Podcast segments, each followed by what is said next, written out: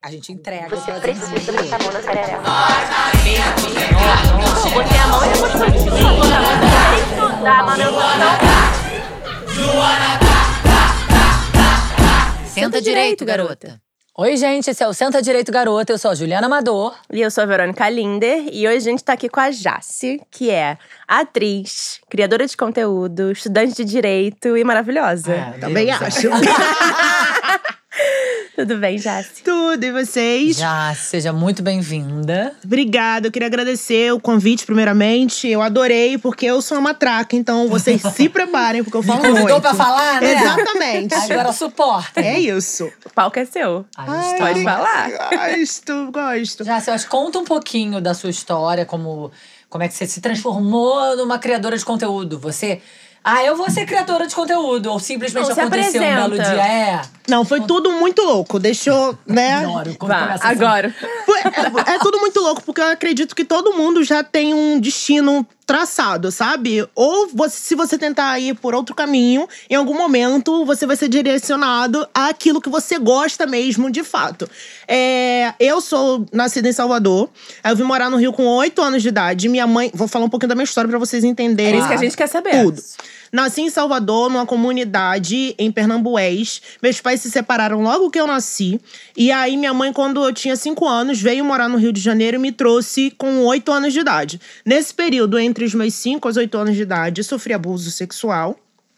E a sexualidade sempre foi algo que eu eh, precisava falar, entendeu? Pra curar, né? Pra curar. Sabe? Foi o meu meio de cura. Porém, ape- apesar de eu ter sofrido um abuso sexual, eu sempre fui muito comunicativa. Sempre fui uma pessoa extrovertida. Sempre amei a Joyce Lima. A minha autoestima sempre foi algo muito bem resolvido na minha vida. Eu nunca tive problema Mas com você minha... contou pra alguém na época? Contei só com 18 anos de idade. E pra minha mãe, porque eu comecei a desconfiar que a minha prima passava pelo mesmo que eu. E foi muito louco esse processo, porque eu tinha acabado de voltar de Salvador e eu tava toda travada. E aí minha mãe me levou, me, me levou no massoterapeuta. Acho que era shiatsu, isso. E aí ele pediu pra tirar a blusa. E eu saí correndo. Entende? Porque tinha que relaxar, todo aquele processo. E eu não ia em médico negro. Eita, eu não ia em médico homem. Uhum. É, eu lembro que minha mãe me levou, queria que eu fosse no mesmo ginecologista que ela. E eu não queria ir porque e ela não sabia o porquê eu não queria. Eu sempre inventava alguma desculpa pra não ir ao ginecologista, que era homem. Entendeu? E tinha tudo a ver por conta do abuso que eu Claro. sofri. E minha mãe não entendia, porque todas as vezes que eu ia pra Salvador, ela queria que eu ficasse na casa da minha avó. E eu não queria ficar lá de jeito nenhum. Que não foi queria onde ficar você lá. morava, que você foi. Quando você foi. Isso, eu não violentada. queria, sabe? Então a casa do meu pai era meu lugar de refúgio. Eu queria ir pra casa do meu pai. Até porque eu sempre fui mais conectada com família mesmo, minha família paterna, sabe? É... E é onde eu tenho mais liberdade de falar sobre tudo, porque minha avó é mais famosa que eu sempre falo, minha avó é mais famosa que eu, porque minha avó fala sobre sexualidade, sobre sexo, sobre pênis, sobre vagina, vulva como ninguém. 94 anos. Ai, Já tem diversos vibradores. E é quando eu vou aqui. Salvador, minha avó, eu sempre, todos os meus Queria. amigos que eu levo a Salvador, sempre pego aqui na mão, faço um carinho. Ou então, minha avó não é uma avó tão tradicional. Maravilhosa. Então, eu não sei o que pode sair da minha avó, porque ela é uma caixinha de surpresa. Minha avó tem uma coleção, assim, de revista pornô, minha avó tem uns vídeos pornôs, entendeu? Ela tem uns vibradores que ela vai querer te mostrar, provavelmente. Então, você tem que estar... 94. Entendi. Além de 94. ter, ela ainda quer mostrar para as pessoas. Olha aqui esse negócio aí que eu 94. tenho. Sim, Hum. sim, ela gosta. E eu sou a neta que dá corda, né? Eu adoro dar corda pra minha avó. É, minha tia também, eu, eu falo que, que são gerações, né? Que vem minha avó, minha tia Simone e eu. Né? Aí eu falo, eu que sou, decidi ganhar o dinheiro falando sobre sexualidade, enfim. Porque isso influencia na nossa autoestima. E foi muito louco porque é, com 14 anos que eu passei a vender produtos eróticos e, e lingerie. Mas vender assim pra amiga, né? Pra, Pra ah, amiga, boa- pra amiga na Sim, no escola. boca a boca. No boca a boca. E pras clientes da minha mãe, porque Sim. minha mãe, desde nova, me incentivou a ter o meu dinheiro. E aí eu pensei, Eu amo lingerie. Eu amo falar sobre sexualidade. Eu sempre falei abertamente. Porque, na verdade, depois que eu fui fazer terapia, eu entendi que era uma autodefesa. Porque eu entendi que quando você é uma mulher que se impõe, os homens têm medo de você. Uhum. Entende? Então ele foi uma autodefesa. Quanto mais eu falar, quanto, Quanto mais, mais eu for falar, especialista pra aqui. afastar. Pra afastar. Uma possível violência, como você já tinha Exatamente. sofrido. Entende? E aí, isso entrou na minha vida. Eu sempre fui uma pessoa muito divertida. E eu comecei. E ninguém entendia. Até hoje eu lembro que teve uma professora que todo mundo é, me desafiou. Duvido você vender um vibrador pra determinada professora. Mas isso com 14 você já tava vendendo vibrador. Sim. Isso eu tinha. Essa história da, da professora, eu acho que eu tinha 17 anos. Passei um tempo vendendo assim. E eu perdi minha virgindade com 13, né?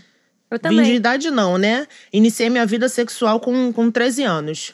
E aí, é, e as minhas amigas já tinham perdido também, já tinham iniciado a vida sexual. Boa parte já tinha iniciado, porque tudo depende do meio que você anda, né? Sim. E aí eu conseguia vender de boa, de boa. E essa professora, ela morria de vergonha, ela era super tímida. E eu sempre exagerada, sempre exibida, sempre gostei de um palco. Eu falei, gente, não me dê corda, que eu vou ocupar o negócio. E aí eu coloquei o vibrador em cima da mesa, no meio da sala de aula. E o negócio rodando, rodando, e ela completamente sem graça. Um tititi. Um tititi. Falei, já você é maluca, que não sei o quê. Sempre foi assim. Teve uma outra professora que foi amigo oculto. E no sorteio, todo, todos os meus amigos da sala assim, Jace, por favor, se você. Mentira. Tira. Ah. Não, não me sacaneia, não. Por favor. não, todo mundo tinha medo, porque eu sempre, sempre vou aprontar. Eu gosto de, de pegar. Principalmente as pessoas que são tímidas, e é uma forma de eu incluí-la ali. E aí eu tirei a professora e ela se divertiu. Ela se divertiu. Você deu um vibrador pra Eu dei um vibrador pra Nossa, um mudou a vida consolo, foi um consolo. Ah, um consolo. Um consolo. Foi um consolo, um negócio bem robusto, musculoso. ela amou. E ela amou. professora, qual é o nome da professora? Você sabe? Ele até vai expor É. assim a professora? Gente, Tudo bem? Pode, Valéria. Valéria, Valéria, Inclusive, parabéns. é a mãe do Pedro Figueiredo. Pedro Figueiredo, repórter da Globo. Mentira! Sério, famosíssimo. No meio da Sapucaí, eu vi o Pedro Figueiredo assim, ó, Dei um consolo Eu dei um consolo. Foi assim mesmo. Ai, para, Jace. Foi A assim gente mesmo. tem que ter Jace todos os dias da nossa vida. Nossa, Pra gente, já feliz. aprontei muito, já aprontei muito. Tinha um colega de trabalho meu, vocês já viram a Chocotona? Chocotona? É uma vulva preta que eu tenho. Ah. E nessa época eu trabalhava na Petrobras. Imagina causando na Petrobras. Causando. Não, foi total. No meu último dia de trabalho, eu peguei o microfone, só deu eu. 200 pessoas eu falando horrores, sacaneando meu ex-chefe, sacaneando meus colegas de trabalho. Falei, gente, eu não, não me dê corda. Sempre avisei isso, não me dê corda. E aí ele vivia falando, nunca comi uma buceta preta. Quem? Ah, eu não... Esse colega? É. Ah, lá da Petrobras. Da Petrobras. Ah. Eu não, ele não. Então vou te dar. Já se for. Ele vai, eu. Você quer? Eu quero. E eu fiquei alimentando isso a semana toda. Aí surgiu com bolo. Vou te de- dar. Todo. Eu sou a rainha do deboche, não adianta. E aí eu guardando, eu gosto de curtir com a pessoa. E aí, no, foi no final do ano, assim, confraternização de final do ano. E teve amigo oculto. Meu ex-chefe, ele pediu pra eu escolher alguns produtos pra sortear no, no- na confraternização. Então você seguia vendendo produtos eróticos lá na Petrobras. Sim, total. Eu passei, eu acho que eu vendi produtos até os 22 anos. Tá com quantos agora? 29, eu vou 30 esse ano. Maravilhosa.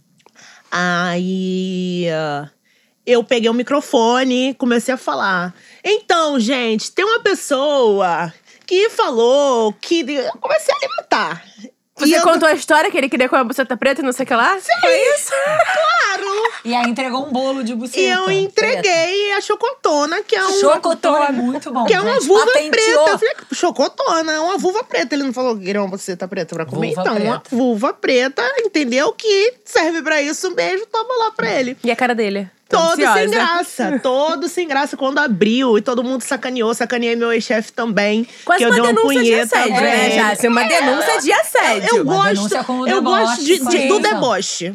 Porque eu acho que todo mundo quer te intimidar de alguma forma. Sim. Então, quando você. Ninguém tá pronto pro deboche. É. Ninguém tá pronto pro deboche. E todas as vezes que eu passei por alguma situação na minha vida constrangedora, eu reverti a situação. Porque eu acho que é gostoso.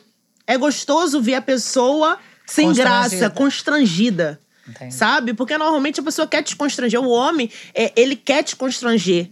Sabe? Muitas pessoas querem te constranger porque, sabe, é, quais são, são suas inseguranças, provavelmente. E aí, quando você muda esse jogo, é muito gostoso. Eu amo me divertir em cima disso. Sabe? É, essa foi a forma que você encontrou de resistir. Foi a forma que eu encontrei. todas É, e, Maravilhoso. e é, min- é minha autodefesa. E é o meu local, assim, de cura. É, demorou pra. Eu já passei por situações de sair correndo do motel. Eu já passei por situações de, de, de chorar durante o sexo. Por quê? Porque eu ainda não tinha me curado, não tinha feito terapia, não sabia como isso afetava a minha autoestima. Que é importante a gente ent- entender também que a autoestima é muito além do que aceitar o corpo, a pele, o cabelo Sim. Que é um incômodo que eu tenho na internet. A maioria dos debates sobre autoestima fica limitada ali na questão estética. Na pressão estética, no machismo, na estética, na aceitação. E não é isso. É muito além disso. É você entender que sua saúde influencia na sua autoestima, que sua religiosidade influencia na sua autoestima, sua vida sexual, sua vida financeira, social, absolutamente tudo. A sua história influencia na sua autoestima. Porém, a estética é a zona de conforto de todo mundo. É muito zona de conforto. E ela é lucrativa para todo mundo. Tanto para quem é dentro do padrão, quanto para quem é fora do padrão hoje em dia. Porque hoje o mercado busca esse lugar. Entende? Então, absolutamente tudo influencia, sim. Na, na, na- tem a ver com estética, mas a autoestima é muito além da estética. Eu acredito que a estética é a ponta do iceberg da autoestima. Porque quando você é muito bem resolvida nas outras áreas da sua vida, nossa, a estética, que é o que todo mundo te cobra o tempo todo, Foda-se. É. é isso. Então, e é muito engraçado porque eu nunca tive problema com minha estética. Minha Você mãe. gostava de você. Você sempre, gostou do que você viu. Sempre. E isso é, é bom e é ruim. Porque hoje você sabe muito bem quais pautas que vendem na internet. Tanto do movimento negro, quanto do movimento feminista, antifeminista, qualquer pauta hoje na internet, você sabe como viralizar. Você sabe muito bem. E as pessoas esperam que eu, preta, retinta, é, venha já com um discurso pronto de dor e sofrimento. Sim. E eu me recuso a oferecer isso. Primeiro, porque não é a minha história. E eu sei que muita gente usa essa história para se promover também. Porque todo mundo sabe se promover hoje na internet. Isso é fácil, sabe? E quando eu falo, eu nunca tive problema com minha estética. Eu nunca me senti feia. Eu nunca quis alisar cabelo. Eu nunca quis diminuir meus traços negroides. Eu nunca fui excluída. Eu era. Eu inspirava até as minhas, as minhas amigas brancas. Eu sempre fui exibida. Teve uma matéria que, que eu dei que eu não pude divulgar. Porque eu li e eu falei, gente, o que é isso aqui? não era a minha história. Eu comecei a matéria falando: minha mãe foi minha primeira Beyoncé. Eu falei isso. Porque minha mãe foi minha maior referência de autoestima. Eu cresci ouvindo que minha mãe era preta metida. E que eu era preta metida. Eu cresci, eu, eu nasci em comunidade, mas aos oito anos de idade, eu cresci em Botafogo. Num ovonete. E você achando a sua mãe o máximo. E sua minha mãe, mãe o é máximo. um máximo. Linda, maravilhosa. Linda, maravilhosa. Vocês não estão entendendo o que minha mãe era. Minha mãe era um negócio muito louco pra mim. Minha mãe era muito louco. Minha mãe era do blecão. Minha mãe não saía de casa é, sem batom. Minha mãe não saía de casa. Minha mãe sempre foi muito vaidosa. Era algo absurdo. Tem um vestido vermelho que eu herdei dela. Ela nem soube que eu fiquei com esse vestido. Ela deu esse vestido pra minha tia, que é costureira. E eu peguei esse vestido pra mim. é muito. Esse não, Esse esse é não. Mas não é um lugar que eu queira usar aquele vestido. É porque eu me encontro naquele vestido. Sim. E eu vou falar o porquê eu me encontro naquele vestido. É, a minha mãe, ela se converteu. E eu vi minha mãe perdendo brilho. Se converteu significa o que ela Virou virou evangélica. E eu Ela era, ela tinha alguma religião Minha mãe antes? era do candomblé. do candomblé, ela virou Minha evangélica. mãe era do candomblé e virou evangélica. E eu vi minha mãe perdendo Sendo brilho. apagada. Eu vi ela se apagando. Eu a vi se apagando. Eu vi que ela não queria mais usar brinco. E ela casou com um homem. Casou com um homem que colocava ela nesse lugar. Que ela não ia poder mais. Evangélico também. Evangélico, pastor. Que ela não ia poder mais usar calça jeans. Que ela não ia poder mais atender homem. E eu vi minha mãe se anulando. O que, que a sua mãe faz, fazia? Minha mãe é esteticista. Hum, não podia mais atender Não homem. podia mais atender homem, não podia beijar homem, dar dois beijos, aquele cumprimento básico de carioca. Aham. É, não podia conversar com homem. Minha mãe tinha que andar com a cabeça baixa. E eu presenciei isso dentro de casa. E ela era a minha maior referência de autoestima. E eu tava vendo se perder a mulher que me construiu. Entende? E foi muito louco pra eu presenciar tudo aquilo. Muito louco. Porque eu sabia que ela não tava feliz. E se você perguntar pra ela, no dia que ela me falou que iria casar, eu lembro que eu estava na sala de casa e eu desejei meus pêsames. Eu desejei meus Você pêsames. tinha quantos anos? Acho que eu tinha 21 ou É, você 22. já sabia bem do que você estava falando. Você sabia o que você estava vendo, né? Isso.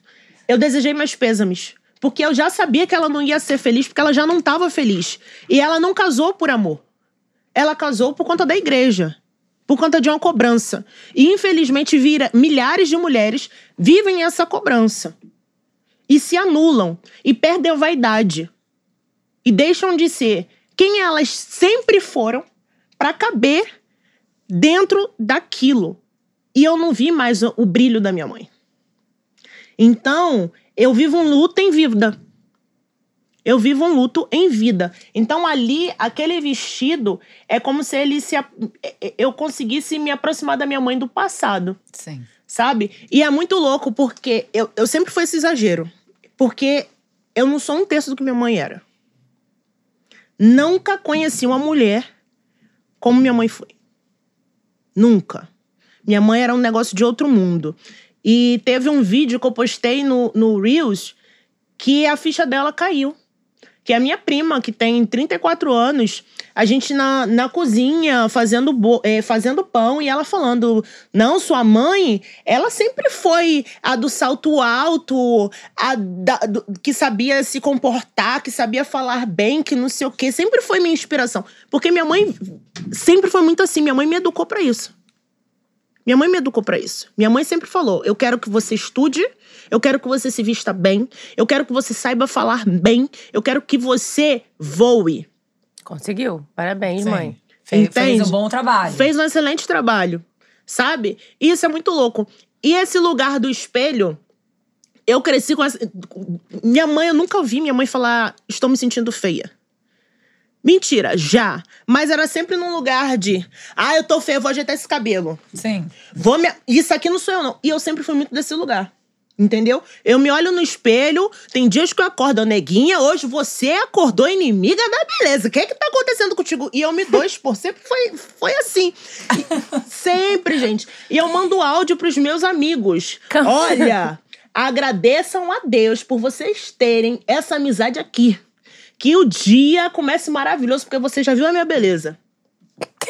Eu mando Eu quero, eu quero, eu quero receber esse áudio. quero Não, também, gente, é- favor. Você é pode muito- aproveitar o grupo do programa e É. mandar mensagens Gente, é motivacionais muito, lá. E é pra tudo, sabe? Se eu acho que eu cozinho muito assim, né? Não, é muito esse lugar. E até cozinhando, porque eu acho que eu cozinho muito bem. Calma aí, rapidinho, antes de você mudar pra cozinha. Eu quero saber o que você falou. A minha mãe se tocou, ela viu o Reels, e aí? Não, a, a minha mãe viu o Reels e, e eu vi que tocou ali no negócio do Que passado. uma fichazinha caiu. Uma, uma fichazinha, caramba, eu inspirava a minha filha e minhas sobrinhas. E eu acho que ela não tinha a dimensão disso. E ela, sabe? nesse momento, tá o quê? Fechada, casada? Não, ela melhorou muito. Minha, pra vocês terem noção, teve uma época é, que foi o meu lugar de desespero. Ih, gente, tem muita coisa pra falar. Foi o meu lugar Calma de aí, desespero mesmo, porque Minha mãe, eu vi que minha mãe estava. Não estava feliz. Morta-viva. Era morta-viva. Aí eu conheci uma pessoa, milionária, tudo isso, Hum.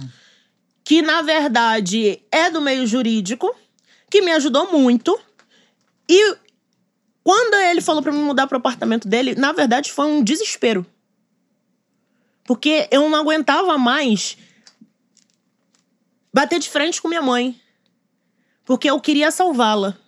E eu não sabia mais como, porque ela estava muito adoecida na religiosidade.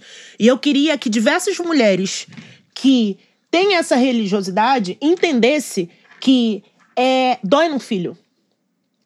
Muitos pais adoecem seus filhos através da religião, porque a religião pode ser saudável. Sim. É pra ser. É né? pra ser saudável. É isso. A religiosidade, a religiosidade não é boa. Mas, independente qual seja, tá? Porque tudo em excesso, independente da religião, faz mal. Tem que ter um equilíbrio. Ela tem que ser saudável. Não só pra você, mas para as pessoas que estão ao seu redor. E não estava saudável. Não estava saudável. Eu estava enlouquecendo. E isso que vários adolescentes passam, porque eu recebo depoimento de adolescentes. Nessa época aí você já criava conteúdo? Não. Não, não criava conteúdo assim. É, mas eu já, já falei sobre isso nos stories e Já contou a sua história. já. E vários adolescentes, caramba, queria que minha mãe entendesse isso. Sabe? E é muito louco porque. Vocês sabem que é a Patrícia Ramos? Uhum. Quando a Patrícia viralizou, eu tava com 80 mil seguidores e eu já falava sobre autoestima. E as minhas seguidoras me mandaram conteúdo dela. Aqui, já sobre a importância que você fala é, da autoestima, de, de, de se amar, de colocar pra fora, porque eu acredito que a autoestima é mais sobre energia do que você se olhar no espelho e falar que você é perfeita, maravilhosa, que não sei o quê. Então, ela é evangélica.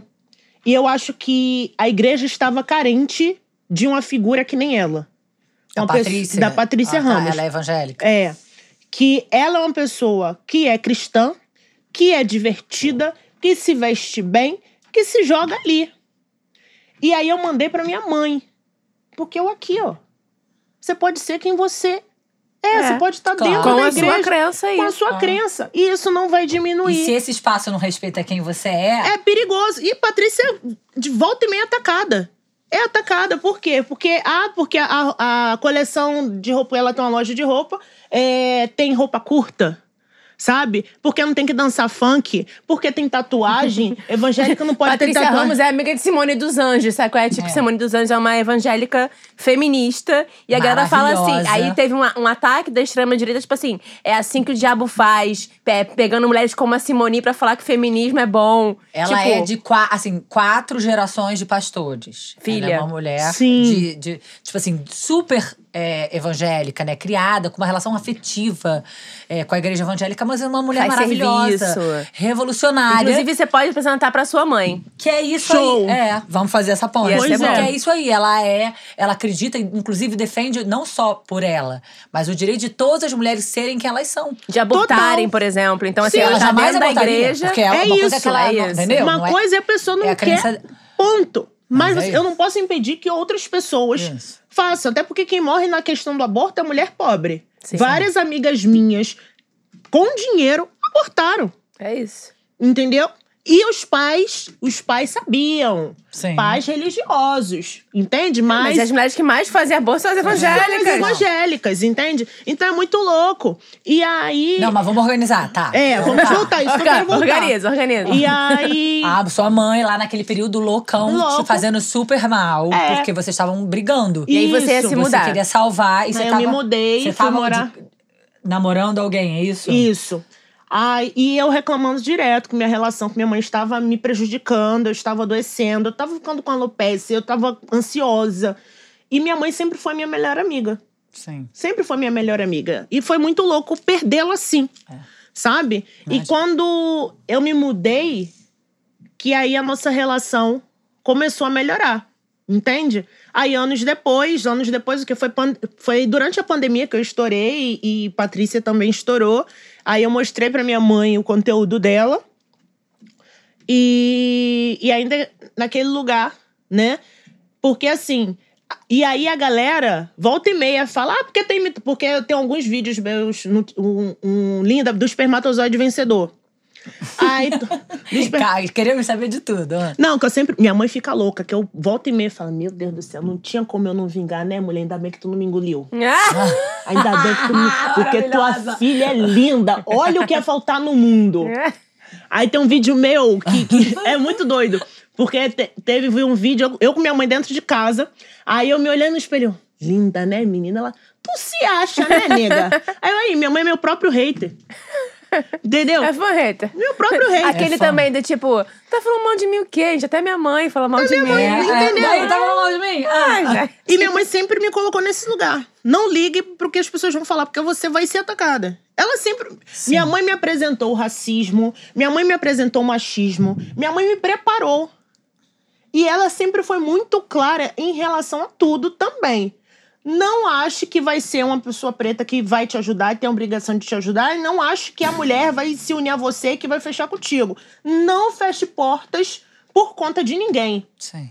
entendeu? Não recuse ajuda, sabe? E o meu currículo, o meu currículo é maravilhoso, eu tenho muito orgulho do meu currículo, de todas as instituições que eu passei, e foi porque eu me joguei e não neguei ajuda. Eu, Conta um pouco disso, do, do que, que você fez, o que, que você estudou e. Nossa, eu sou Que- monitora de museus de ciência. Eu sou técnica em meio ambiente, técnica em química pelo IFRJ. É, eu iniciei licenciatura em química, eu li- iniciei engenharia química. É, eu já montei laboratório Então de calma aí que eu, tratamento eu preciso de de novo colar. Oi, meu nome é Juliana Amadora, eu sou Fernanda Kalina, está com a Jaci Lima e ela é muitas coisas. Muitas. Não é só aquelas três do início que eu falei. Muitas né? coisas. Sim, porque. Gente, eu falo muito. Tá, a gente quer ouvir. Porque o meu, o meu lugar de autoestima sempre foi uma questão sexual e uma questão intelectual. Intelectual. Você queria se sentir preparada pra tudo. Pra tudo. Então, vou estudar, porque aí Vou eu vou estudar. dominar a porra toda. Total. Até porque eu cresci rodeada com pessoas privilegiadas. Entende? Eu estudei e eu lembro muito bem que quando minha mãe me trouxe, não tinha vaga para escola eh, em escola pública, não tinha vaga. E aí minha mãe conversou com uma cliente dela, que o marido é coronel, e ele conseguiu vaga na melhor escola pública do Rio de Janeiro, que era o Minas Gerais, na URCA. E eu estudei lá. E por isso que não existe, também é bom pontuar, a tal da meritocracia. Ah, é? A gente não acredita nisso. Entende? Não existe. Porque a vaga só surgiu Porque o coronel. porque o coronel conseguiu Conseguiu. a vaga. Sim. Entende? Por isso que eu estudei lá. E lá estudavam vários filhos de militares que estavam esperando vaga para a escola militar. Uhum. sabe? É, as minhas amigas, os meus amigos, os pais tinham uma certa grana, sabe? Era classe média, classe média alta e por aí. Minha mãe nunca comprou, eu nunca tive o privilégio de viajar pra fora, sabe? Nada disso. Mas minha mãe sempre foi clara. Os estudos eu não vou me sacrificar Sim. sabe? Eu, a minha vida, a minha, minha adolescência, a minha, minha infância foi no espaço do tamanho dessa mesa. Aqui eu comia, aqui eu estudava, aqui eu brincava. Sempre foi aqui. Eu cresci numa, num, até os oito anos de idade, que eu nasci em Salvador. na- A casa da minha avó era gigante, na comunidade, porém gigante. Eu tinha espaço. Aí eu lembro, no primeiro dia que eu cheguei aqui no Rio, eu perguntei pra minha mãe onde é que era meu quarto. E ela falou: Olha só, você não vai ter quarto. Uhum. Nesse espaço aqui, sua mãe trabalha e sua mãe mora. E você vai ter que acordar 5 horas da manhã, porque sua mãe tem que trabalhar. Aí você vai ficar nesse espaço aqui, que era entre a cozinha, en- entre uma cortina, é, entre o guarda-roupa e o armário da cozinha. Era esse espaço aqui. Vai ter que ficar quietinha, porque sua mãe precisa trabalhar. Minha mãe fazia massagem relaxante na época e era manicure, então era esse espaço que eu tinha. Tudo era nesse espaço aqui. Mas eu não deixei isso me limitar. Porque minha mãe me preparou desde nova para a guerra mesmo. E ela sempre foi muito clara. Não existe, não mereço. Você merece tudo. Então, minhas revoltas nunca foram por conta de não merecimento. Eu sempre soube que eu mereço. Eu mereço comer bem, eu mereço me vestir bem, eu mereço do bom e do melhor. Porque ela foi muito clara em relação a isso. não deixe ninguém te anular. Uhum. Porque eu não tô te preparando pra você ser anulada. Eu tô te preparando pra você saber entrar e sair de qualquer lugar e ser vista, ser notada e cumprir o seu papel ali. E eu a vi fazendo isso. Então eu cresci com essa referência muito forte, muito forte. E aí vem uma galera é, tentando, ah, porque se fantasiando no lugar da dor e sofrimento, sabe? E nem todo mundo vem com a- com a- nesse lugar. Não foi fácil a minha vida. Não foi fácil.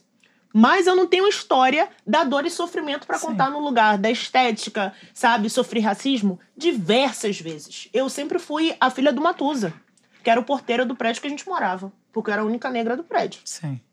sabe? Então, sempre foi assim, mas minha mãe sempre me ensinou a me impor. Sempre. E, e eu até brinco, inclu- inclusive, com isso. Falei, olha só, não sou eu que tenho que ter medo do racista. O racista é que vai ter medo de mim. É. Porque se eu tiver que humilhar, eu vou. E já aconteceu diversas vezes. Que foi o que eu falei do deboche, sabe? De intimidar. É, aconteceu um- uma situação que eu tava numa festa e uma mulher veio e falou pra mim: até que pra uma mulher negra você é muito linda, você Nossa, sabe ódio. se comportar, que não sei o quê. E aí eu rasgo toda a cartilha do bom senso, da dignidade da pessoa humana, do feminismo. eu sou assim. Não tente me humilhar, porque independente de quem você seja, eu vou te humilhar. E eu virei pra ela. Até o seu marido me notou, né? Aí eu falei que pra uma coroa ela também era bonita. Que horror.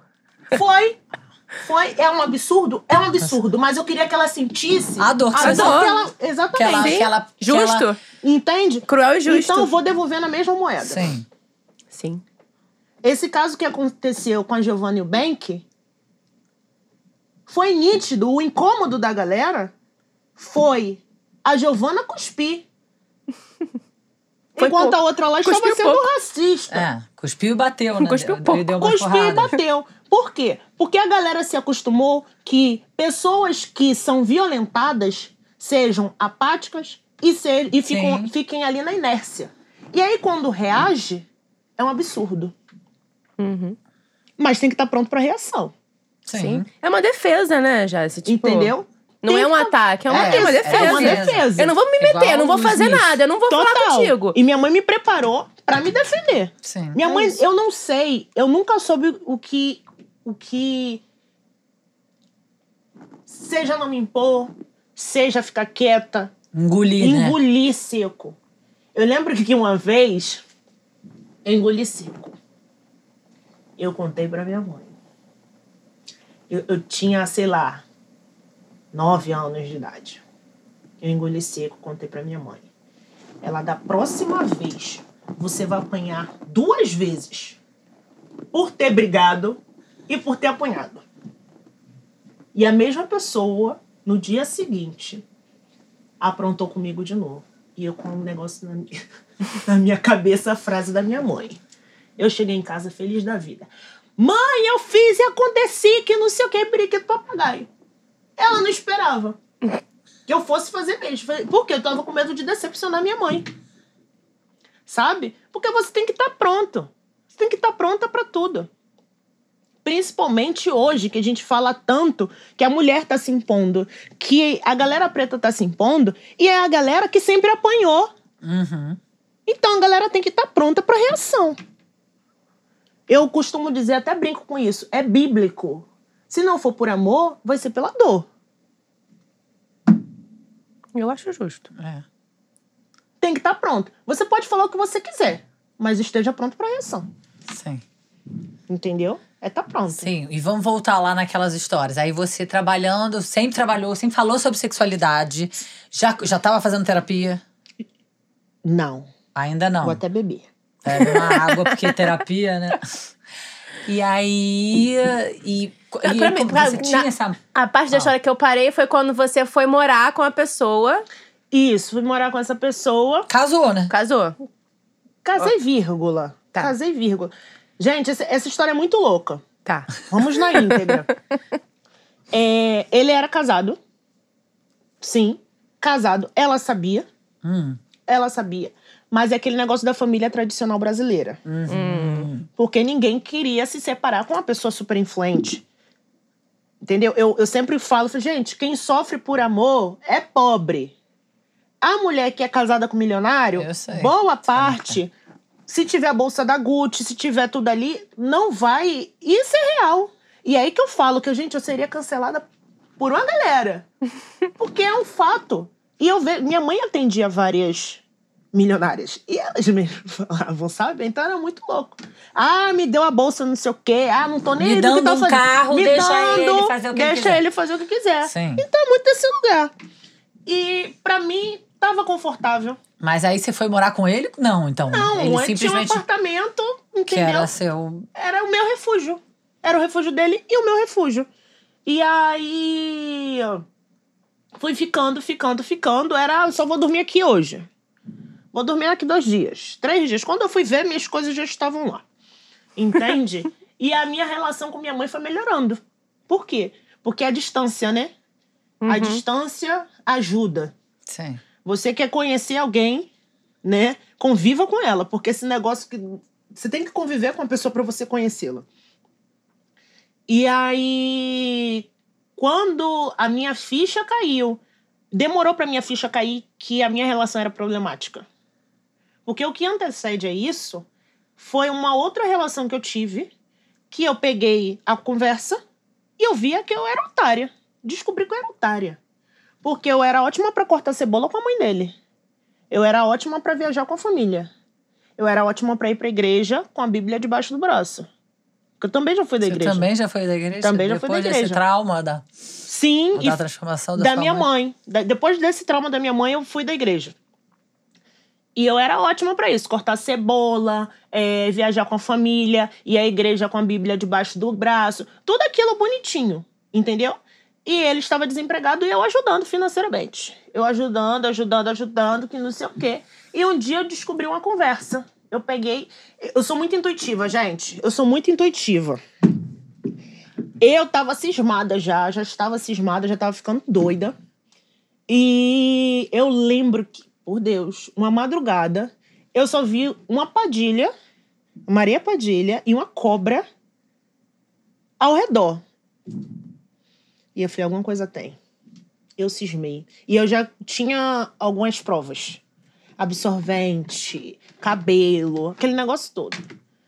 E eu nunca esqueço. Não, peraí, era a terceira, então. Ou se é outra relação, já me perdi. Foi a que antecede. Ah, ante- antecede. antecede tá, a outra. antecede. É, Tá, tá. a que antecede ao homem que eu Aham. Ao casado. ao, Ao casado. ao E aí eu li tudo aquilo. O dinheiro que não era que não comprava o- as coisas, não comprava o hambúrguer, Sim. não pagava o jantar, não pagava nada. A outra tinha tudo. Ou seja, você pagava, ele pagava pra outra. É. Sim, Ah, que- gracinha. que- que- Aí é fácil, né, fácil, camado? Entendeu? E ali, eu falei, gente, bom é ser amante. Aqui, ela escolhia roupa, escolhia o jantar, escolhia tudo. Eu era otária, que não tinha nada. Que ódio, eu era já ótima pra cortar cebola. Cortar cebola é o. Sim, amor, cortava babado. cebola. era Chorando e cortava. Chorando, cortando cebola. E eu nunca esqueço que é, ela não sabia de mim. Ela não sabia de mim. E eu já passei por essa situação também. E aí, ele virou e falou: agora você não vai saber com quem eu ia ficar, com você ou com ela. Ah, pronto. Daí, Tchau, ô Entendeu? babaca. Foi bem isso. Tchau, babaca não, porque eu sofri, tá? Sim. Sofri um tempo. Mas tchau babaca também. É. Sofrendo, Não, tchau, chorando, mas tchau Não, babaca. mas eu não tive essa reação do tchau, babaca. Entendeu? Ah, Foi qual? sei. Pela... igreja, amor, tem que lutar pelo macho. Ah, é verdade. Tem essa Pelo parte amor de da Deus. Tem que ser história. escolhida, Você tem que ser a mulher. Não, tem que lutar, tem que sofrer, tem que... Família. Família, família. Eles erram, né? Você tudo. precisa- Você tem que, entendeu? Tá apanhando? Cala a boca. Tá É. sendo humilhada? Cala a boca. Tá sendo traída? Cala a boca. Jejue, vá pro joelho. Ore. Ore, sabe? Faça tudo pelo homem. Você não pode se separar, não. Uhum, Entende? E eu tava com esse pensamento. sim. Mesmo tendo presenciado tudo que minha mãe passou. Porque isso foi depois de tudo que minha mãe passou. E por isso que a gente não tá livre de absolutamente Nada. nada. não. Nunca. Essa ideia de, ah, eu já sofri um relacionamento abusivo, nunca mais Nunca vou mais vou passar. entrar, é. Mentira. Mentira. Ah, eu Mas sou empoderada. Mentira. Você vai ser pega. Eu acho que são as mais vulneráveis. São as mais vulneráveis, porque acreditam que quando- tá ali, ó. Tava falando isso com a Juliana hoje. Tipo, a mulher que tá perdida, ela acha que é livre. Então, assim, Sim. quanto mais você acha que é livre, mais perdida tu tá. Total. Porque é mentira, tu não tá entendendo Total. o rolê ainda. Não entendeu Entendeu? nada. Entendeu nada? E, cara, baixa guarda. Você não é empoderadona. Você não está livre de nada. Você não conhece todos os homens. Você não identifica um machista de longe. Você Ah. não identifica. Ainda mais porque agora existe esquerdomacho. Então, assim, eles são. A mai... Eu já caí no golpe do esquerdo macho, meu amor. Pelo amor de Deus. Calma, calma, calma, vamos organizar os golpes. Aí você. É golpe atrás de golpe. É, depois, aí você sofreu o pão, Sofri o pão literalmente que o pão que o diabo amassou. Entendeu? Sofri. Com esse aí. Com esse. Eu Fui humilhada dentro E da essa igreja. época você ainda morava com a sua mãe. Ainda morava com minha mãe. Ah. Aí depois o outro ressurgiu na minha vida, que foi que eu me mudei pra casa dele. O outro casado. O casado. Ressurgiu na minha vida. E ali foi dando no que deu. E eu fui Dando dando, no que deu. Por quê? Porque é ótimo esse amante mesmo, você mesmo, entendeu? Justo, eu vou agora. Você agora ficou é, beleza. ser a outra. Sim. Por quê? E, e é importante falar isso. Por quê? É, a gente. Ninguém sabe qual é a zona de conforto, a cura do outro, o que pode adoecer o que não pode adoecer. Sabe? Porque tava assim confortável aquele lugar de diamante. E eu não tinha consciência disso. E eu sempre estava colocando desculpa, porque a gente sempre vai responsabilizar o outro por tudo. A gente não quer fazer autocrítica. Uhum. É muito mais confortável criticar o outro do que fazer autocrítica. E eu não estava afim de fazer autocrítica. Nem um pouco. Então eu sempre arrumava alguma desculpa para me manter naquela relação. Sempre. Eu tinha casa, comida, roupa lavada, cartão Sim. pago, tudo pago. Então tava ótimo, tava cômodo. Uhum. E a gente tem que sair da nossa zona de conforto. E eu tive que fazer terapia para entender que aquela relação não estava saudável para mim. Sim. Porque na minha cabeça estava Porque na saudável. verdade você não estava feliz. Você Eu não achou que estava tava, feliz. você tinha tudo. tudo. Eu estava me enganando que eu estava feliz naquela relação. Como várias mulheres casadas, Sim. inclusive, se enganam que estão felizes nessa relação. É que a ilusão, ela é gostosinha de Ela é viver, né? gostosa. Se Viver iludida é uma coisa ótima. Total. Eu amo ver E iludida. você vai arrumar uma desculpa. Viver iludida. Mas viver. Assim, eu não- obviamente ninguém ama viver iludida, né? Sendo iludida. Mas a ilusão também, ela traz uma Uma segurança. conforto. É um negócio assim, ah, tá beleza, tô me iludindo Você se aqui. engana ali. E você sabe. É. Boa parte sabe que Uhum. está sendo enganada, que está sendo usada. A gente sabe. E porque a gente tem que saber. Porque isso é autonomia da mulher. Isso é autonomia.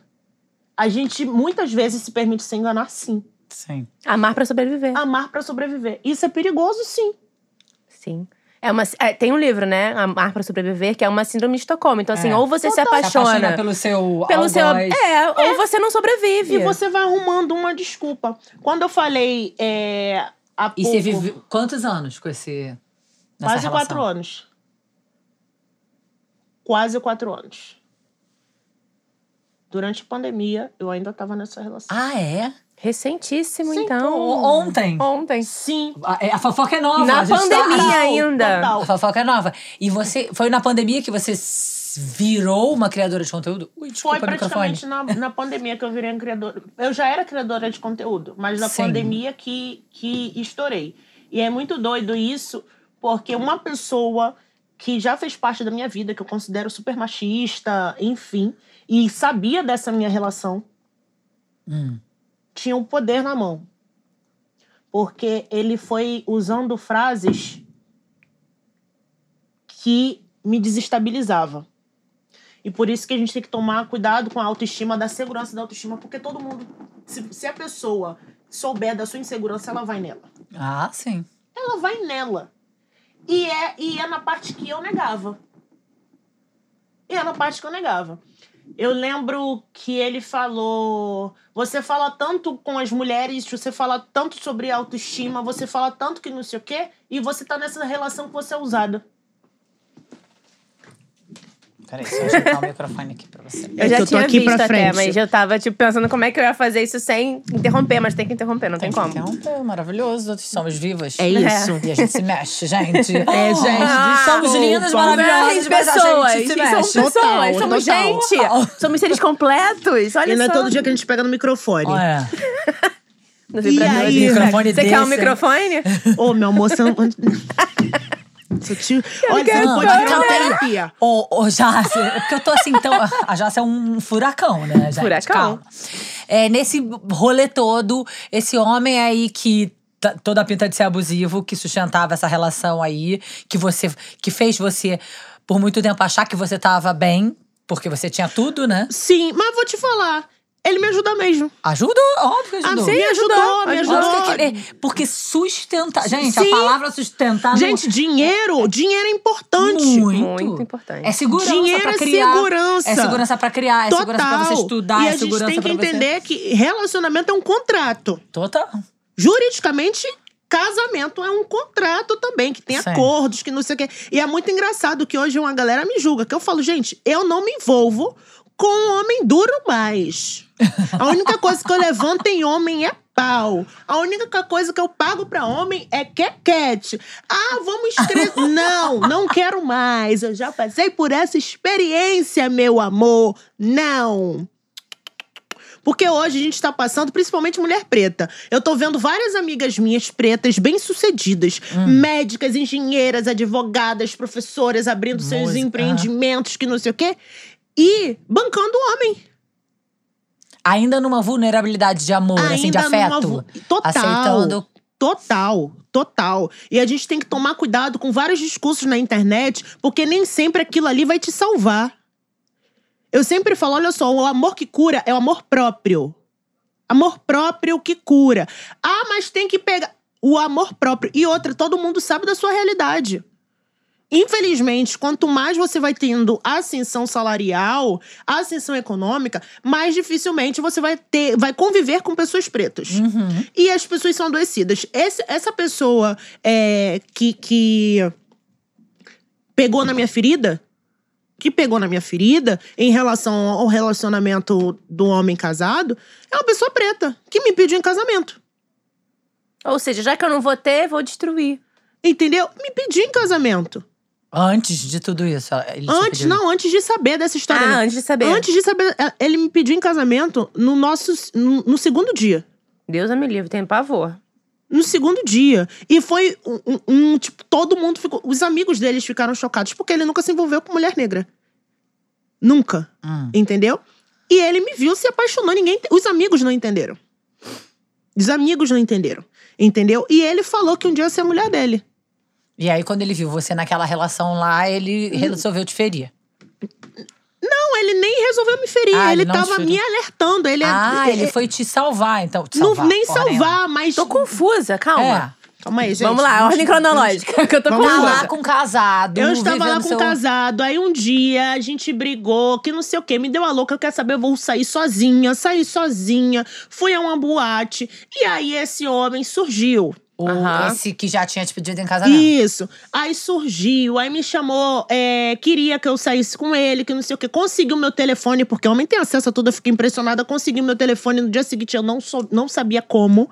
Conseguiu meu telefone, me ligou. Eu falei, quer saber?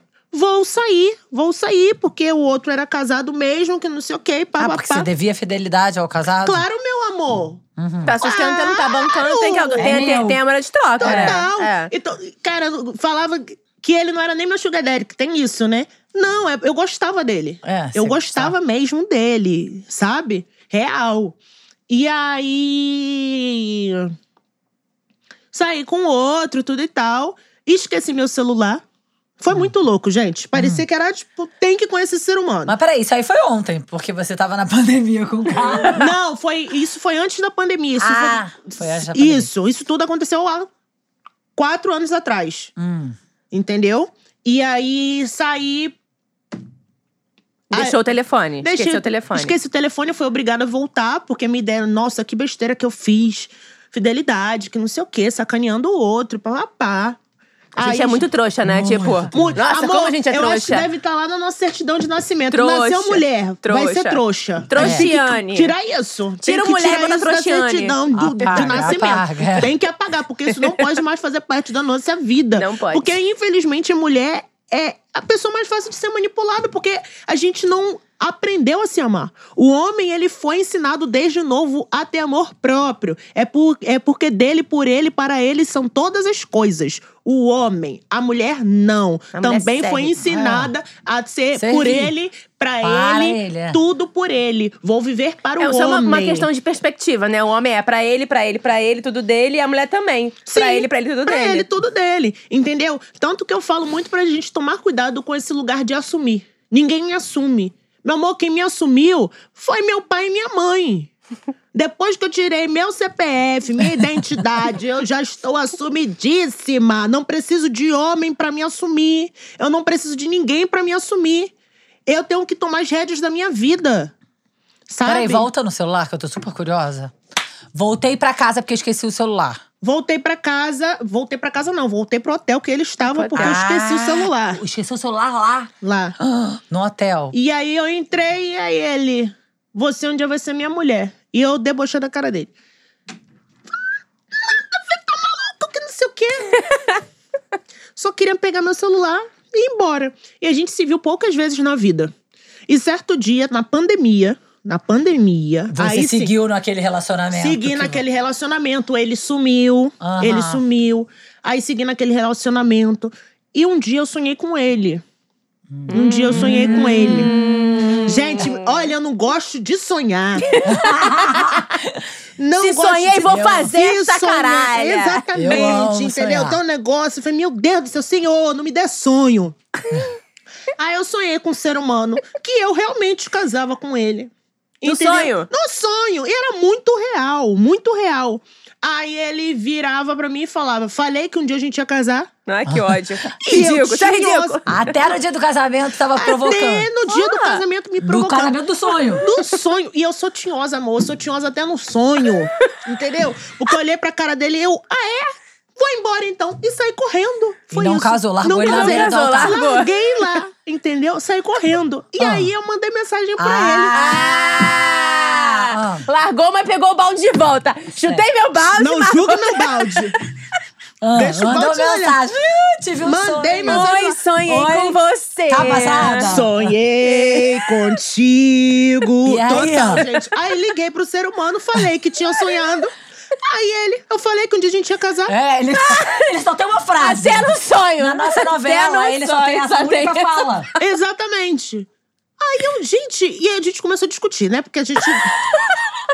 Ah, amor, Bicudos. dois bicudos. Ah, dois bicudos. bicudos. E é o que eu falo, falei, gente, eu adoecida, ele adoecido nunca vai dar certo, entendeu? Não dá. E aí, mas a gente continuou se falando, se falando, se falando. E ele Estão começou a falar- casados hoje em dia? Graças a Deus, não. Aí, não, Senhor Deus. Menina, já saiu até em, em me- ó, na igreja na Macumba já saiu. Mas tem essa uma pessoa. Eu falei, gente, não tem como ser outra pessoa, não. Tá, tá no destino, isso tá no destino. Tem como mudar o destino, entendeu? Porque tem como. Tem, tem livre-arbítrio, é É livre-arbítrio. isso que eu gosto, o livre-arbítrio. É isso. Tá, certo. aí ele fez você terminar com aquela relação? Não fez eu terminar com Mas aquela a- relação. de alguma forma o que você Mas sentiu contribuiu. ali. Contribuiu pra Te- me alertar em Aham. relação a coisas que eu não via problema, que na verdade a minha psicóloga já me alertava, entendeu? E eu não via problema, porque eu arrumava desculpa. Arrumava desculpa. Que isso? Você arrumar desculpa. A gente tem que tomar cuidado com frases prontas. Sabe? É, para você ter. Aquela frase da Marília Mendonça. Amante não tem lá. Amante não tem lá? É. Já ouviram aquela música? Aí tem uma frase que eu nunca esqueci na minha vida, que foi que foi quando isso há 10 anos, quando eu era do ensino médio. Do ensino médio, que eu era amante, eu não sabia, eu jurava que namorava o cara. Jurava, gente. Eu comecei a desconfiar que eu estava sendo traída, fui atrás, descobri que ele era casado e que tinha uma segunda, uma terceira no caso, né? Que a primeira era a mulher dele, a segunda era eu e tinha uma terceira. E aí eu fuxiquei as redes Gente, essas sociais. picas de ouro, né? Ô, meu amor. Gente, como é que. Sim, sinceramente, eu mal dou conta de um relacionamento. Essas pessoas, Mas você elas. cuida da filha de casa. Eles Amiga, não, porra mas calma aí. Até quando eu não tinha filha. Até quando eu não tinha filho. Ah, tá. Consegue fazer 300 coisas ao mesmo tempo, o homem não consegue. Mas ter um relacionamento, o homem consegue. isso, é né? muito doido. E aí eu descobri a rede social dela. E eu nunca vou esquecer uma frase Hum. Tava lá? que tava lá. Mas peraí, da- isso aí é da mulher do ensino médio, não Do é ensino da mulher médio. do, do casado que você morou. Isso. Não. A mulher do ensino médio. É, uma casa é feita de cimento e tijolo. Um lar de princípios e valores. Em 10 anos, eu só tenho a casa. E aquilo ali foi uma porrada. Calma aí, que foi. Bateu. Calma aí. Bate, né? Bate. Foi ali que a minha ficha caiu. Por quê? Lá é onde há respeito, há princípio, há amizade, parceria, lealdade. Será que as mulheres casadas realmente têm lá? Porque o que a mulher entende de lá é ter um homem dentro de casa. Mas será que você tá feliz porque você só tem um homem dentro de casa?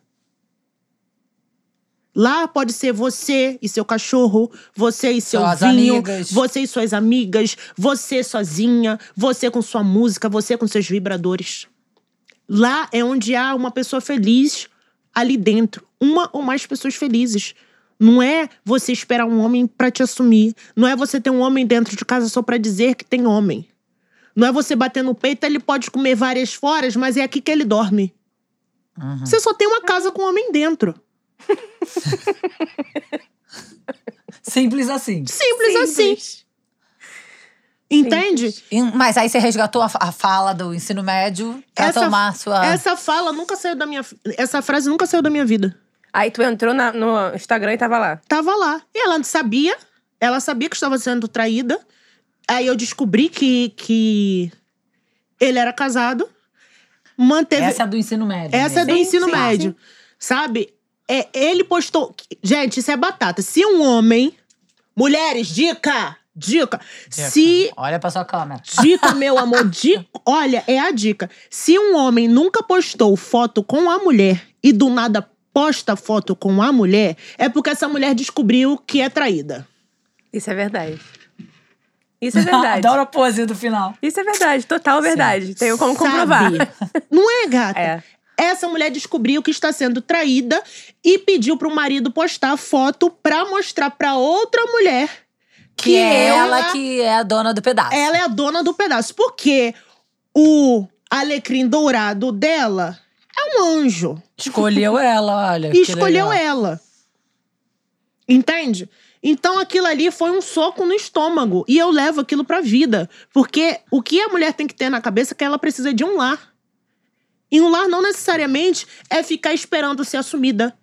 Seja você branca, seja você preta, sabe? Porque sim, a mulher negra dificilmente é assumida. Dificilmente é assumida. E eu vim desse lugar da hipersexualização. Eu sei o que que é isso. Eu sei o que é passar por isso. Por quê? Porque eu tive acesso a, a locais que a maioria da mulher negra não teve acesso. Então, como eu era a exceção ali de mulher negra retinta, as pessoas sempre me viram como puta. Eu sofri um, um golpe agora do meu ex-agente. Quando eu li o Media Kit, eu não maldei. Mas estava escrito lá. Jaci Lima fala no estilo papo reto sobre fetiche, sexo oral e masturbação feminina e só foto minha de biquíni. E eu não maldei, mas depois, com todos, em todo o contexto, em tudo que eu fui descobrindo, eu falei, gente, Ele tá me Puta. vendendo. Ele, tá, me te vendendo vendendo. como puta. e não é a primeira vez que isso acontece comigo. Não foi a primeira vez que aconteceu isso comigo. E aquilo me gatilhou. Quando a minha ficha caiu, me gatilhou. Que, gente, de novo. De novo isso. A gente tem uma ideia muito falsa. Eu já escutei mulheres falando, Jace, pessoa aí, influentes, que não sei o que, papá. É, Mas você é, tem poucos seguidores. Você era pra ter estourada, que não sei o que, eu não entendo, que não sei o que. Mas assim, branca, light skin, parda, não sei como se lê, tá? Mas são realidades diferentes. Completamente. Não tem como comparar a mulher negra retinta com qualquer outra negra. Entende? Eu sempre falo, da retinta, dali pra baixo, aí você vai colocando outros fatores. Tanto a pessoa negra retinta. Aí vem ser trans, aí vem ser gorda, aí vem ser pobre, aí vem ser qualquer outra coisa. Entende? É muito doido isso. Então, essa ideia que é, a Jace, por ter corpão, tem muito mais acesso a todos os lugares, é mentira. É mentira. Eu tenho muito mais acesso, muito mais facilidade de casar com um gringo. Uhum. Ponto. Mas até entre mulheres, eu sou uma ameaça. Eu já cansei de ver isso, gente. Eu já cansei, inclusive da galera que fala sobre corpos reais. Entende? E não vai me colocar no lugar é, de. Eu sou a linda, maravilhosa nossa Pucaí. Na Sapucaí, entendeu? No sambódromo, o meu corpão, ele é maravilhoso. Eu tenho diversas amigas passistas. Eu tenho diversas amigas com corpão igual ao meu. E sempre é nesse lugar. Várias mulheres só faltam enfiar o marido dentro do corpo quando a gente chega em algum local. Entende? Por quê? Porque o nosso corpo é uma ameaça. A mulher que tem corpão, a mulher negra que tem corpão, ela é vista como uma ameaça sabe? É muito mais fácil aplaudir uma mulher negra fora do padrão. E hoje, com a pauta é, da aceitação, que é importante sim, é, ela vai ter muito mais trabalho, vai ter muito mais acesso, vai ser muito mais aplaudida por diversas mulheres do que eu. Muito mais. E as pessoas não conseguem perceber isso. Entende? Por quê? Porque a mulher ainda é muito competitiva. E eu costumo dizer que há muita rivalidade feminina e muita rivalidade racial disfarçada de empoderamento negro, disfarçada de empoderamento feminino. Sabe? É muito louco. Eu já cansei de ver isso, eu já cansei de me, me decepcionar, não só no meio social, quanto com a galera influente. Sim. Influência, entendeu? Então, não dá para você é, viver em determinadas bolhas. E o que eu sempre proponho pra galera, ó, saia da bolha. E quando você estourou na internet, você terminou aquela relação? Terminei. Terminei. E aí e eu me preparei pra voar. É, foi- você foi estratégico. Eu fui estratégica. Mas- que porque, bom, né? Gente, que é o que a gente volta a falar: dinheiro. Uhum. É muito fácil você virar pra uma mulher que tá, sei lá, numa relação abusiva, tá, tá em qualquer É, vai relação. embora. Vai embora. Vai morar é, onde? Vai comer o quê? vai- exatamente. Você vai ajudar essa mulher? Porque na internet todo Vai mundo botar é em- unido. vai botar morando na tua casa? Exatamente, Vai vai, botar na tua casa, vai alimentar, vai dar comida, roupa lavada, entendeu? Vai, vai ajudar essa mulher a se manter ali até ela arrumar um emprego. Então é muito fácil. Você que tá na sua zona de conforto, tem Uhum. casa, comida, roupa lavada, e fala, manda ele, vai embora. Pega suas coisas e vai embora. E eu vejo, eu leio muito. Gente, eu sou aquela pessoa que lê comentário. Também. Olha, isso não É bom e ruim. Olha, ler comentário é o ó. Porque vem uma galera, ah, mas eu fiz isso e deu certo. Você, meu amor, Que ódio. É. você. Eu tive que me preparar, eu segurei a onda, procurei apartamento para que eu pudesse me mudar. Hum. Entendeu? E, é, e eu expus tudo isso pro meu ex-agente. Falei, olha só, eu tenho um dinheiro para viver Tal, tão, tanto tempo. um ano. Aham. Eu falei que eu tinha dinheiro pra um ano. Gente, inclusive estamos no final do. Gente, manda publi, tá? Manda publi Manda pra publi. negona. E realmente eu falei: olha, tenho dinheiro pra um ano. Sabia de tudo isso. Sabia de tudo isso. E o que ele fez me traumatizou real. Que eu sou desconfiada de todo mundo hoje. É. Não venha me convencer. Ah, porque. Não use pauta comigo. Não use pauta comigo pra, pra fechar com você. Porque não foi a primeira vez que eu fui sacaneada. Nem por mulher e nem pela galera preta. E por isso que eu falei, gente, eu vou ser cancelada facilmente. Porque se eu abrir minha boca pra falar tudo que eu penso, certamente, certamente. Ah, mas é bom que quando cancelam uma vez, não tem como cancelar de novo. já foi. Exatamente. Eu falo sempre, gente, eu nasci cancelada que eu sou negona. Tá? Então, e eu não me permito ser calada por ninguém. Não me permito. Por quê? Porque a gente não tá falando sobre liberdade, sobre autonomia. Dentro de diversas bolhas aqui, somos três mulheres. E cada uma tem uma história completamente diferente. Teve um vídeo meu que viralizou há pouco tempo, que sou eu falando. Justo agora que eu tô tendo acesso às coisas, vocês vão falar que eu ostentei cafona? Justo agora que as mulheres estão sendo, as mulheres negras estão se relacionando, vocês vão é, demonizar o casamento? Entende? Ju- justo agora que as mulheres negras estão podendo se cuidar, vocês vão falar pra elas se aceitarem do jeito que elas são? Gente, todo mundo tá em uma bolha. E eu entendo quem é o meu público. Eu estudo muito o meu público. É. Meu Você público. estudou estratégia de mídia ou foi uma coisa que você foi fazendo e aprendendo? Eu fui aprendendo. Eu fui aprendendo e eu mudei muito meu conteúdo. Eu estourei na internet falando sobre sexo, sexualidade. Com humor. Porque meu objetivo sempre foi informar através do humor. Não, é humor, não é falar sobre sexo por escárnio. Não é apontando o homem. Não é criticando. É através da autocrítica. É você entender que você precisa se tocar, que é saudável, que você precisa conhecer seu corpo, que você precisa conhecer sua história de vida, sabe? Que você precisa falar daquilo que te dá prazer. Que o seu parceiro ou sua, sua parceira precisa trocar com você. E sexo ser um tabu ainda, É chocante. É né? chocante. A gente fala muito disso.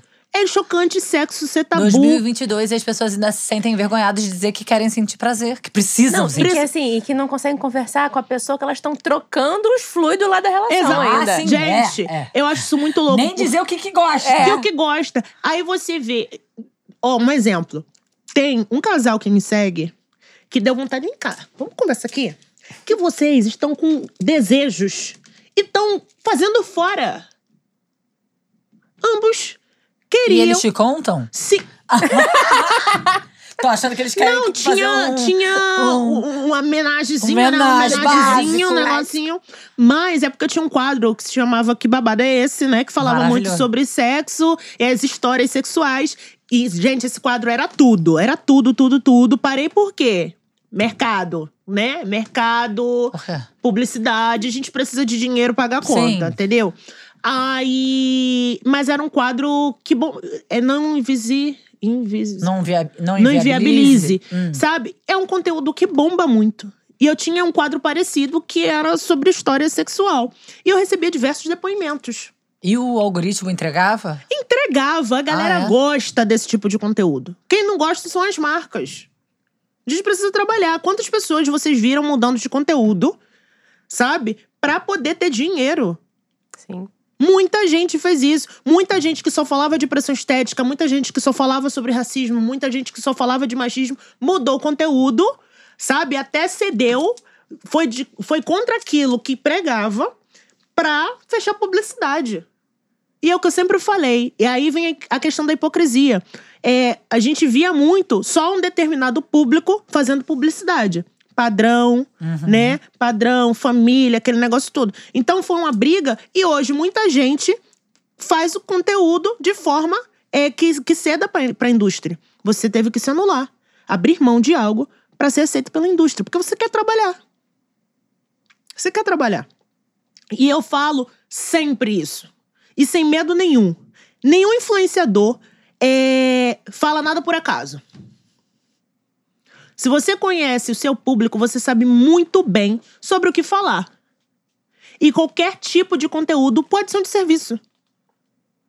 Qualquer tipo de conteúdo pode ser um de serviço. O meu conteúdo pode ser um de serviço para muita gente. Uhum. Entende? Porque, por exemplo, eu costumo dizer que você não tem que ser. Você realmente tem que se aceitar do jeito que você é. E não do jeito que você está. E eu passei por isso. Eu passei por isso há pouco tempo, quando eu tava com todos esses, esses problemas com o meu ex-agente, sem fechar trabalho nenhum. E aí uma amiga minha veio. Ai, amiga, tá tudo bem. Tá tudo bem, vai dar tudo certo. Vamos beber. Vamos comer. Vamos beber. Vamos comer. Vamos sair. E eu indo nessa onda. E aí eu converso comigo no espelho, né? Aí um dia eu Espelho, acordei. espelho espelho, meu. espelho meu. Eu me dou esporro. Aí eu me olhei no espelho e falei, negona, o que, que é isso? Que, que foi outro vídeo que eu fiz. Que foi nesse mesmo dia. É, negona, o que, que é isso? Isso não é você, não, gata. Esse negócio de se aceitar do jeito que você é, não. Você tem que se aceitar realmente do jeito que você é, mas não do jeito que você está. Porque você está cheia de espinha na cara, você tá com o corpo todo travado, cabelo ressecado. Olha esses lábios aí, minha filha, que tá precisando de água. Vai tomar vergonha na sua cara, vai se mexer. Você gosta da atividade física, você gosta da alimentação saudável, você gosta de se alongar, você gosta de meditar de manhã, nem se masturbando você tá mais. Você se ajuda. Entende? Então, a- ela acabou, acabou sendo de serviço pra mim.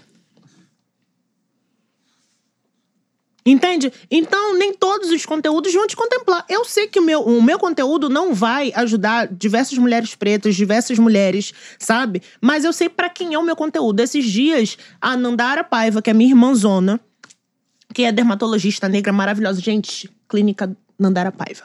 Incrível, minha irmã. E eu costumo dizer que ela, ela é meu projeto de autoestima que deu certo. Porque eu a vi desabrochar. Eu a vi desabrochar. E aí a gente foi. Ela fez uma palestra lá na clínica é, com a fisioterapeuta pélvica. A gente falou sobre pompoarismo, sabe? É, e foi muito gostoso essa, entrev- é, essa palestra. É, foi muito gostosa essa palestra. Foi lá na clínica. E muitas seguidoras minhas estavam lá, nem eu esperava que tivessem tantas seguidoras minhas lá. E a gente conversando, sabe? E ela, Jace, você me ajudou muito a entender que eu poderia sim comprar minha bolsa. Porque eu tinha medo de comprar minha bolsa é, enquanto outras pessoas negras estavam sem. é, sem Passando fome. passando Ah. fome. Já assim, eu entendi que eu não preciso. é, que eu preciso estudar. Sabe? Porque também tem uma galera que prega que, que pessoas negras não têm que estar não tem que estar numa faculdade porque é um ambiente tóxico. E eu cobro. Estude. Ocupe. Empoderamento vem de poder. Desculpa. Poder, você precisa estar num lugar. Empoderamento não é só citar a pele, cabelo e corpo. Empoderamento é você ter acesso, é você ter dinheiro, é você ter autonomia, Informação, informação, É. educação. educação. Sabe? E eu entendo que meu público não é a galera preta sem dinheiro. Cada vez eu tenho mais noção disso. Uhum. Sabe? Cada vez eu tenho mais noção disso, que é uma galera que é, é- é médica, engenheira, sabe? É advogada, até porque eu vim do direito. Eu vim desse local Ah, é. também. Qual foi essa história do direito aí? Então, foi muito doido. Porque, sabe essa ideia que eu falei que. no- lá no início, do destino? O destino. Quando. Desde pequena eu sempre fui muito comunicativa, sempre fui muito exagerada, sempre fui muito do humor, tudo isso. E aí, eu no ensino médio. No ensino médio, eu fiz pré-técnico, que não sei o quê, ganhei bolsa pra maioria das escolas particulares. Mas aí minha mãe conversou comigo sobre escola técnica, que aí vai entrar mais cedo no mercado de trabalho. já o que, começa a trabalhar logo. Exatamente. Aí eu passei pra Federal de Química, cursei primeiro o meio ambiente. E todos os meus amigos já sabiam o que fazer da vida. Eu não sabia o que fazer. Não sabia, gente. Porque eu queria fazer teatro. E a minha mãe disse, não vai fazer teatro não, porque teatro não dá dinheiro, que não sei o quê, periquito papagaio. É, você tem que ajudar sua mãe, tem que começar a trabalhar, que não sei o quê. Aí, ok. Comecei a fazer é, licenciatura em Química. Não tava feliz. Eu tava indo chorando pra aula, sabe? Real. E aí eu tranquei. Aí eu vou fazer técnico em Química. Fui fazer o técnico em Química. É, e aí passei para Engenharia Química. Comecei a cursar Engenharia Química, cortei várias matérias da licenciatura em Química. E aí veio a nota de Física. Veio a nota de Física, eu já estava fazendo teatro. Já estava com aquele meu ex, do Aqué. E ele pagou meu teatro. Ele que pagava Ele meu pagava teatro. seu teatro. E aí ah, veio minha nota de, quim, de física. Física. Quando veio aquele, nota, aquele notão 0,25, eu falei: chega. Não dá mais pra mim, E Eu o já tava rico do cursando- Aqua era advogado. É, advogado. desembargador. Aí eu estava fazendo o meu negocinho, fazendo teatro, fazendo. assistindo algumas aulas do direito. Assistindo algumas aulas do direito. E foi no último dia pra trancar o Enem. para o último dia de inscrição do Enem. Eu saí da aula, fui pra casa. Não, passei na, na secretaria, falei que eu queria cancelar a matrícula, não queria trancar, queria cancelar a matrícula. Cancelei a matrícula, me inscrevi no Enem. Ninguém sabia, ninguém imaginava que eu iria mudar de curso, nada disso. Foi silêncio, eu quero saber fazer direito. Porque sempre, desde pequeno, eu queria ser advogada. É, mas aí a lavagem cerebral da Federal de Química, que você sai de lá o amando odiando química, eu saí em cima do muro. Aí eu decidi colocar lá direito. E passei. E foi o único Enem que eu não estudei. Por Deus. Você tá fazendo direito direito na onde? UFRJ. Maravilhosa. Meu amor, ela não é uma qualquer. Não é mesmo? Eu sou. Menina, linda, gostosa e inteligente. Por É. isso que eu falo, gente, linda, gostosa. Difícil suportar, né? Vai ter que me engolir, bebê. É isso. E foi muito louco, porque nem eu esperava. Foi o único Enem que eu não estudei. Todos os Enems eu estudava igual a maluca. E sempre aconteceu alguma coisa. Um eu perdi a prova. Perdi a prova. É, a outra, uma outra, um outro Enem, dor de barriga. Teve um que o cara foi expulso. Sempre foi uma confusão. E dali eu tirei uma lição. Nunca conte nada pra ninguém até você realizar. Porque pode ter certeza. Ali foi, não tinha nenhuma energia negativa, ninguém sabia. Só ele, só o meu ex que sabia. Ok, eu ia perguntar agora, e aí, Jéssica, quais são os planos que você quer realizar? Então eu já até fiquei constrangida, porque pergunta ou não pergunto? Coisas que você quer fazer da sua vida. Tem muita coisa que eu quero fazer na minha vida. Você tá amando a faculdade de Direito? Vou me formar agora, final do ano, mas eu- hoje eu sei que eu nasci mesmo pra me comunicar. Sim, você é uma comunicadora. Sou uma comunicadora. É o que me dá prazer. E o teatro, o, o- o direito, eu sempre costumo dizer, é, até numa caixinha de pergunta, é, falaram, né? Por que você escolheu direito? Eu falei, gente, porque o advogado é exibido, é vaidoso, é fofoqueiro, barraqueiro, entendeu? Só que ganha por tudo isso. Eu, eu amo esse lugar, entendeu? Mas eu gosto mesmo de me comunicar. Eu gosto, eu amo me comunicar. Eu gosto de ver o resultado das minhas seguidoras. Porque é, tem duas frases. Eu, eu não gosto de duas frases, principalmente que muitas pessoas pretas reproduzem. Que é a favela venceu e quando uma vence, todas vencem. E é mentira. Mentira. Total mentira. Sabe? Quando os meus seguidores vêm falar, ah, eu me inspiro em você, eu sempre pergunto, em quê? No quê? Eu tô te ajudando em quê? Voltou a estudar? Voltou a trabalhar? Tá fazendo alguma coisa? Por quê? Porque se for só pra eu estar ali ganhando dinheiro, vocês se inspirando, aplaudindo, não levando retorno, não é isso que eu quero. Eu quero chegar lá na Nandara Paiva e vocês gastando dinheiro. Gastando não, investindo dinheiro na sua beleza sim. E Nanda também me alertou em relação a isso. Ela, olha só, suas seguidoras não vêm aqui e ficam segurando grana, não. Tá? Elas chegam aqui no Scarpan, bem produzidas e gastam. Elas querem fazer tratamento capilar, elas querem aplicar botox, elas querem cuidar do corpo. Essas são suas seguidoras. Entende? Uhum. Porque é agora que boa parte da mulher negra que tá tendo acesso a isso. E eu sempre costumo dizer que tem que tomar cuidado com cada é, frase que a gente reproduz. Porque aceitação, eu já sei o que é aceitação. A galera se aceitava porque não tinha o creme pro cabelo, Uhum. não tinha base pra pele. Sabe? Não tinha nada, não tinha produto pra gente preta retinta. Principalmente não tinha. Agora que tá tendo acesso. Então não posso falar que não vai fazer. Vai fazer. Eu acho. Sabe? E precisa fazer. Sim.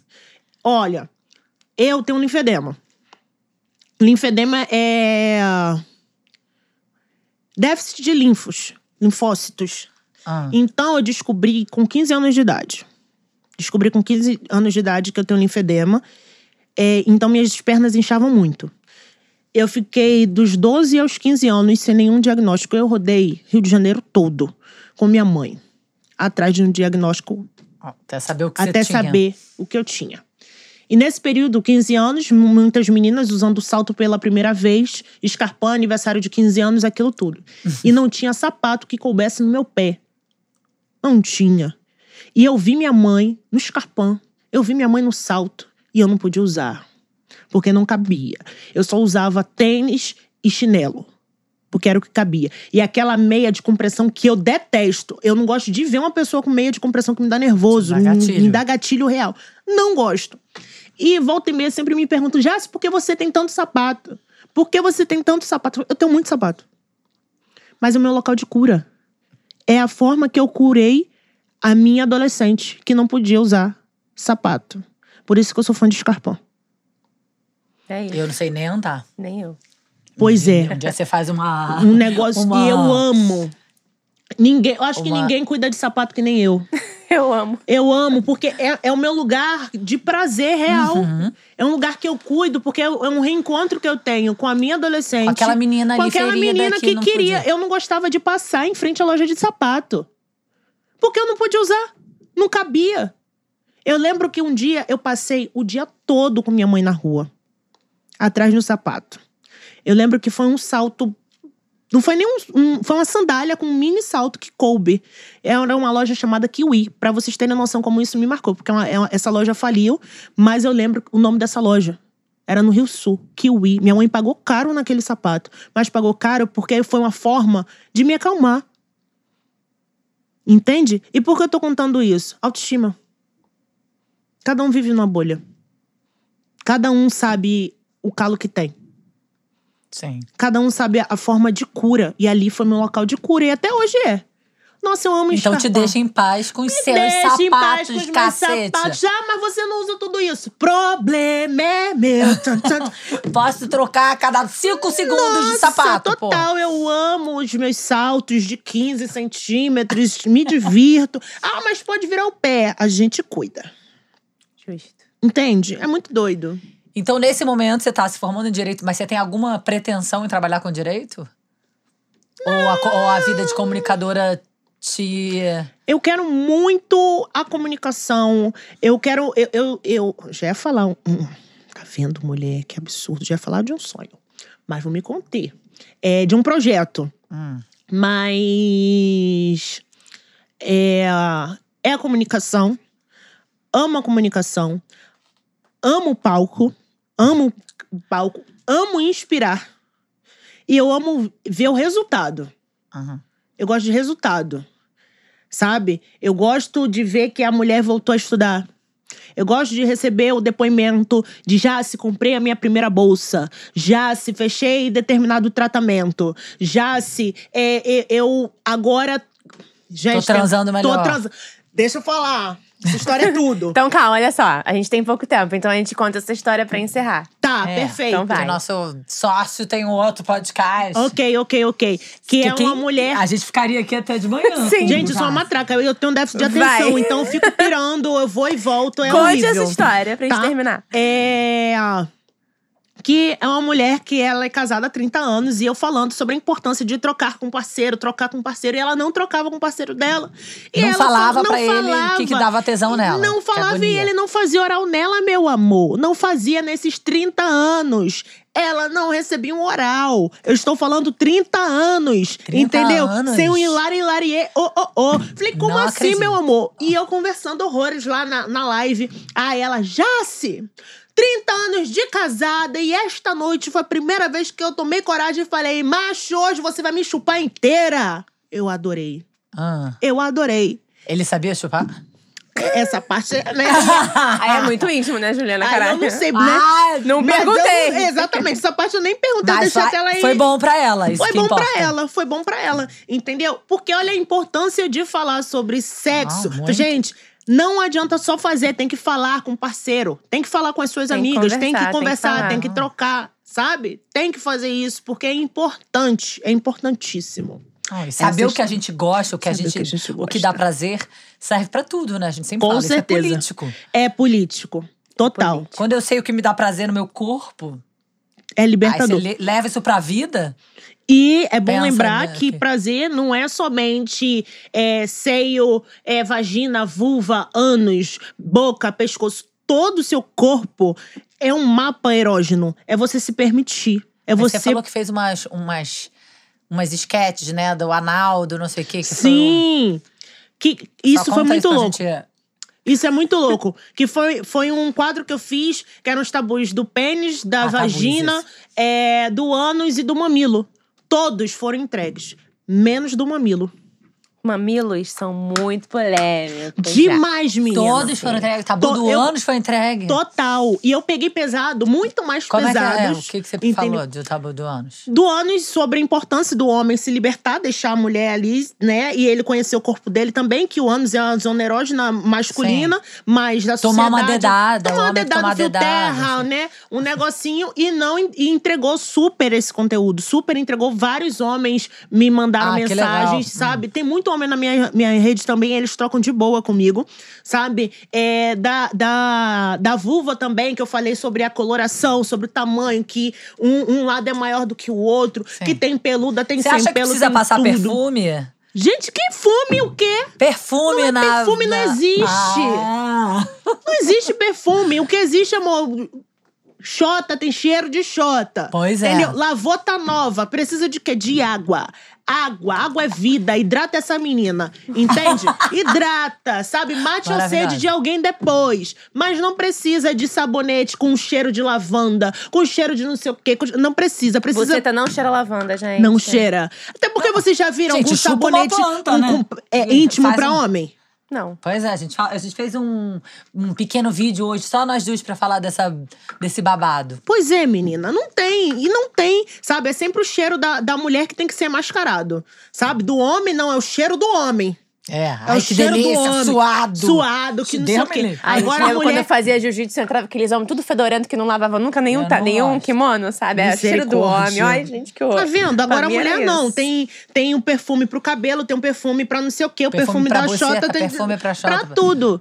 Não, Não usem buceta, não usem. Não, Não, usem usem, buceta. usem, Usem buceta. Não essa perfume! Perfume! Não usa perfume na Deus. buceta.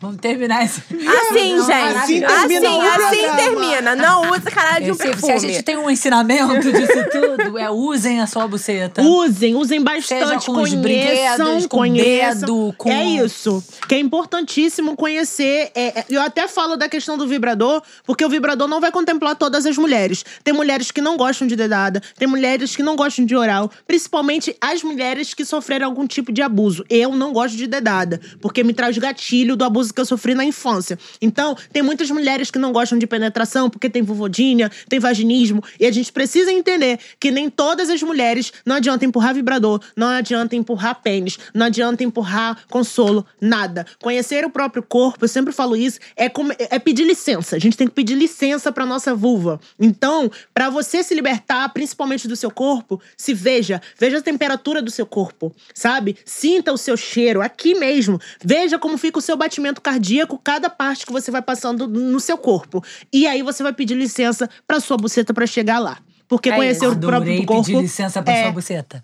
Libertador. Você é Se a sua buceta pudesse falar, ela não teria um perfume. Não ia falar, ah, não perfume, não ia. É, se ela pudesse falar, né? Ela não falaria Não que é o joga perfume. perfume Se a minha buceta falasse. Ela não pediria um perfume. Ela não ia pedir um cheiro de lavanda. Ela não ia pedir isso. Ela ia pedir uma Jace, chupada. você é um mas enfim. acontecimento. Obrigada. Obrigada, Jace. Incrível. Maravilhosa.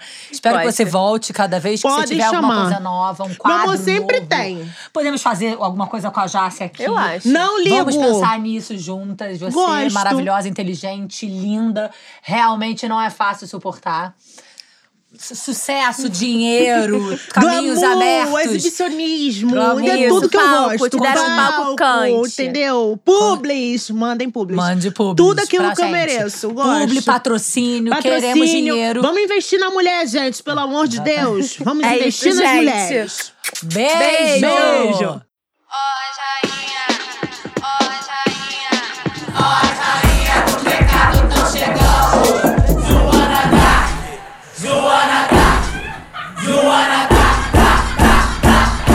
Senta direito, garota.